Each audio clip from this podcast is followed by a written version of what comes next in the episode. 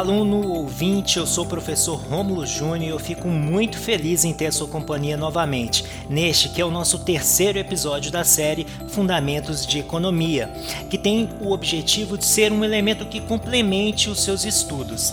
Nesse episódio, eu proponho fazer algumas reflexões a respeito da interferência do governo no equilíbrio de mercado, utilizando elementos como lei da oferta e demanda, que são itens da nossa chamada microeconomia. Então, vamos nessa?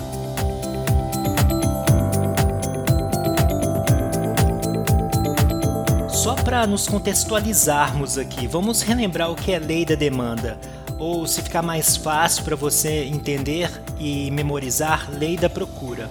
A demanda é definida como a quantidade de certo bem que os consumidores desejam adquirir. Na teoria microeconômica, a demanda é determinada por uma série de fatores que influenciam a escolha do consumidor, como, por exemplo, o preço do bem, o preço de outros bens substitutos ou bens complementares e a renda do consumidor. De acordo com a Lei Geral da Demanda, em condições constantes há uma relação negativa entre a quantidade adquirida de um bem e o seu preço. Vamos supor que se o preço unitário de um bem X, por exemplo, é, for 200 reais, a quantidade demandada seria igual a 30 unidades, por exemplo. Ao passo que se o preço unitário desse mesmo bem cair por exemplo, para 180 reais, a quantidade demandada se elevará em 50 unidades e assim por diante. Podemos notar que a demanda tem inclinação negativa, refletindo o fato de que a quantidade procurada de certo produto se eleva conforme a redução de seu preço em condições constantes. Agora vamos relembrar a lei da oferta. A oferta é definida como a quantidade de um bem que os produtores desejam produzir e oferecer aos consumidores. Assim como no caso da demanda, existe uma relação entre o preço do bem e a quantidade que as empresas estão dispostas a produzir e oferecer aos consumidores. Diferentemente da função da demanda, a função da oferta estabelece uma relação positiva entre a quantidade ofertada e nível de preço em condições constantes. Vamos dar um exemplo para ficar mais visual aí para você. Vamos lá. Note que se um preço unitário de um produto X for 80 reais, a quantidade ofertada pela empresa será igual a 70 unidades, por exemplo. Ao passo que se o preço unitário do nosso bem se elevar para 100 reais, a quantidade ofertada será de 90 unidades. Por quê? Porque há o interesse do produtor de oferecer mais em condições mais elevadas, né? É um pouco lógico.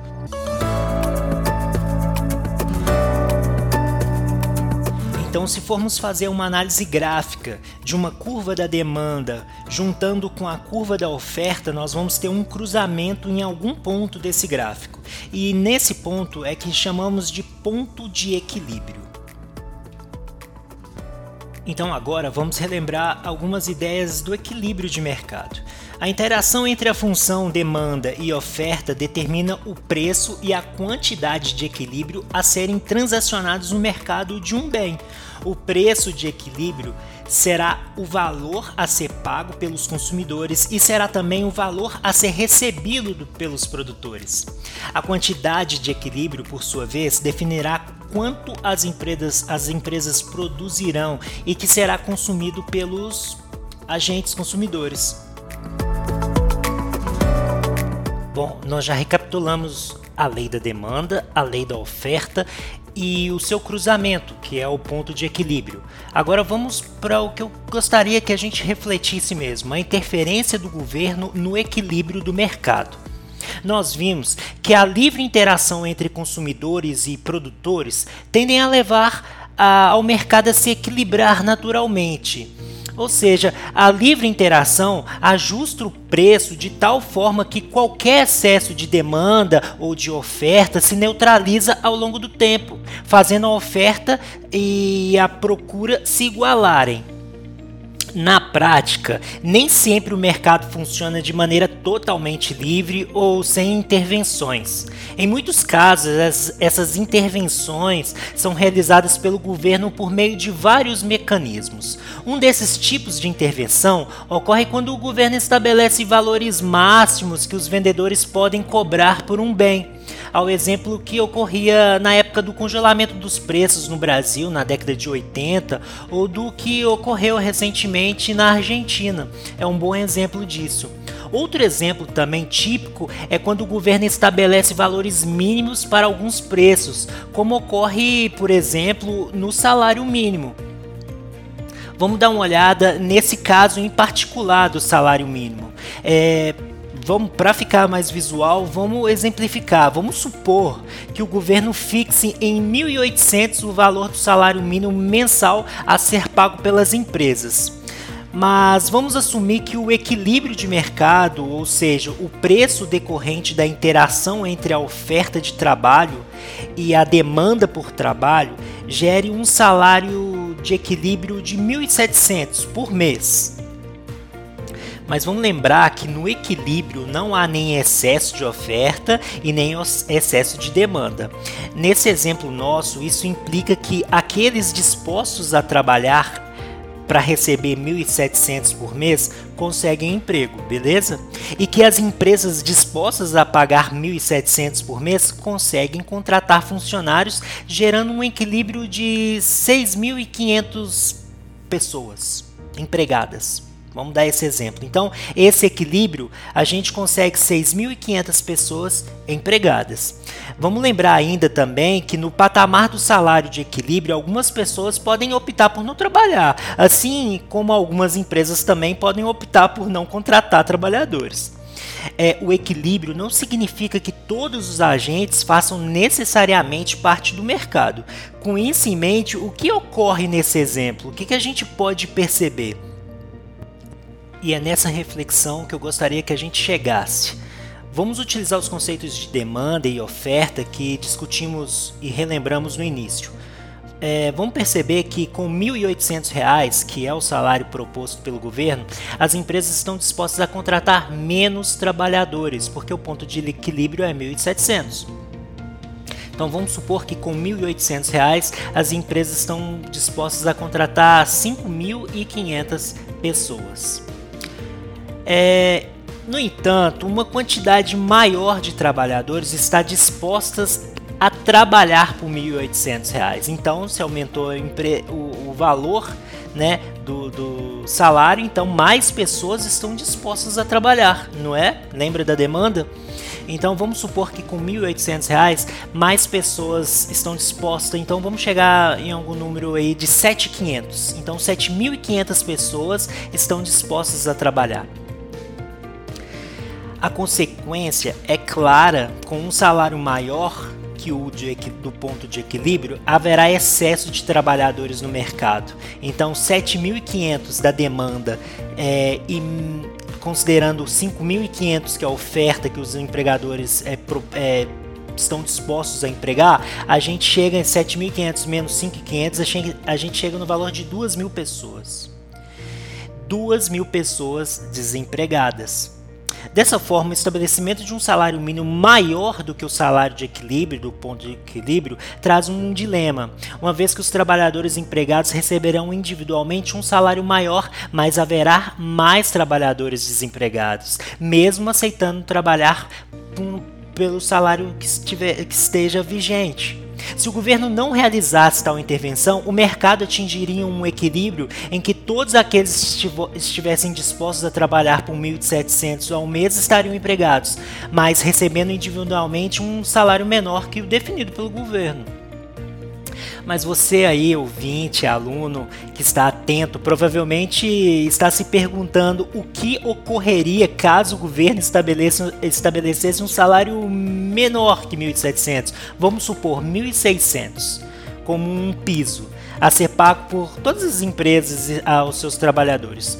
Nesse caso, Como o salário de equilíbrio é superior ao estabelecido pelo governo, não haveria nenhuma restrição para que o mercado atingisse o nível de R$ 1.700 por mês. A instituição do salário mínimo, nesse caso, não traria nenhuma consequência ao ajuste do mercado, porque no patamar de 1.600, o excesso de demanda por trabalhadores elevaria automaticamente os salários é, se equilibrariam com o tempo. Nesse exemplo, nesse exemplo aqui, nós ele, ele nos ajudou a entender de forma neutra e talvez imparcial o funcionamento do mercado. Um salário de 1.700 por mês, obviamente, não é suficiente para atender todas as necessidades básicas de um trabalhador. E provavelmente você deve achar muito injusto que alguém o aceite. Mas de toda forma, é, que isso não é uma culpa, de, todo, de toda forma, isso não é uma culpa do, do mercado. Ele apenas nos diz que 1.700 por mês é o salário que iguala a oferta à demanda. Com base nisso, vamos refletir mais um pouco. Você talvez ache justo que o governo institua uma lei que obrigue todas as empresas a pagar um salário mínimo de 3 mil reais, por exemplo por achar que isso é o mínimo necessário para as pessoas satisfazerem as suas necessidades.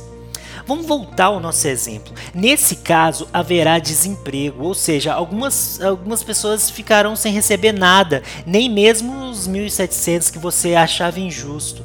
Então você insiste e diz ao governo, ou sugere ao governo, que deva instituir uma lei que obrigue todas essas empresas a contratarem todos os trabalhadores, inclusive os desempregados, pagando 3 mil por mês.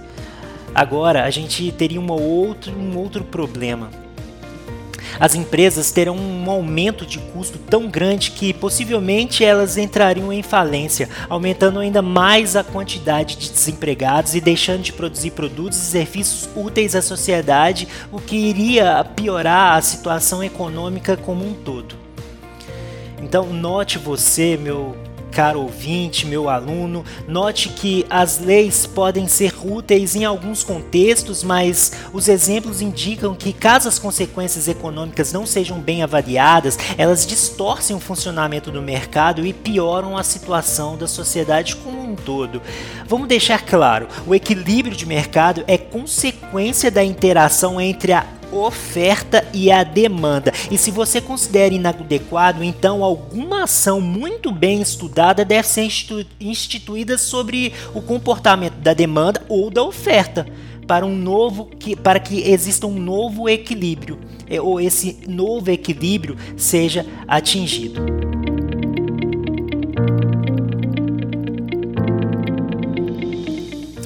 Você poderia fazer aí ou sugerir para o governo algumas ações para melhorar esse quadro, esse exemplo, né, esse cenário que a gente está analisando? Talvez se você perguntar para um pequeno comerciante ou um pequeno, uma pequena indústria brasileira o que, que impede de contratar novos funcionários, ele pode provavelmente vai mencionar o altos encargos trabalhistas, como por exemplo o FGTS, o INSS e outros, que no Brasil chegam a ser tão altos quanto o salário pago ao trabalhador. Ou então a baixa qualificação dos candidatos. Assim, torna mais barata a contratação de funcionários ou melhor ou melhorar, ou melhorar o grau de escolaridade da população seria medidas que beneficiariam os trabalhadores sem ser preciso instituir uma lei inapropriada para o funcionamento do mercado. Bom, queria terminar esse bate-papo é, com essa reflexão.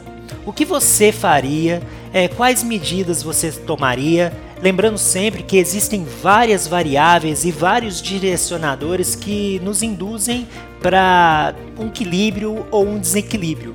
É, vários elementos devem ser considerados para a gente tomar uma decisão mais assertiva. Bom, nosso bate-papo está terminando por aqui. Eu me despeço agradecido pela preferência da sua companhia comigo. E caso você deseje comentar, fazer algum comentário, alguma observação ou levar essa discussão mais adiante, vamos usar as nossas ferramentas de comunicação ou deixe um comentário aqui na plataforma no, onde você estiver ouvindo. tá? Um grande abraço para você e até a próxima.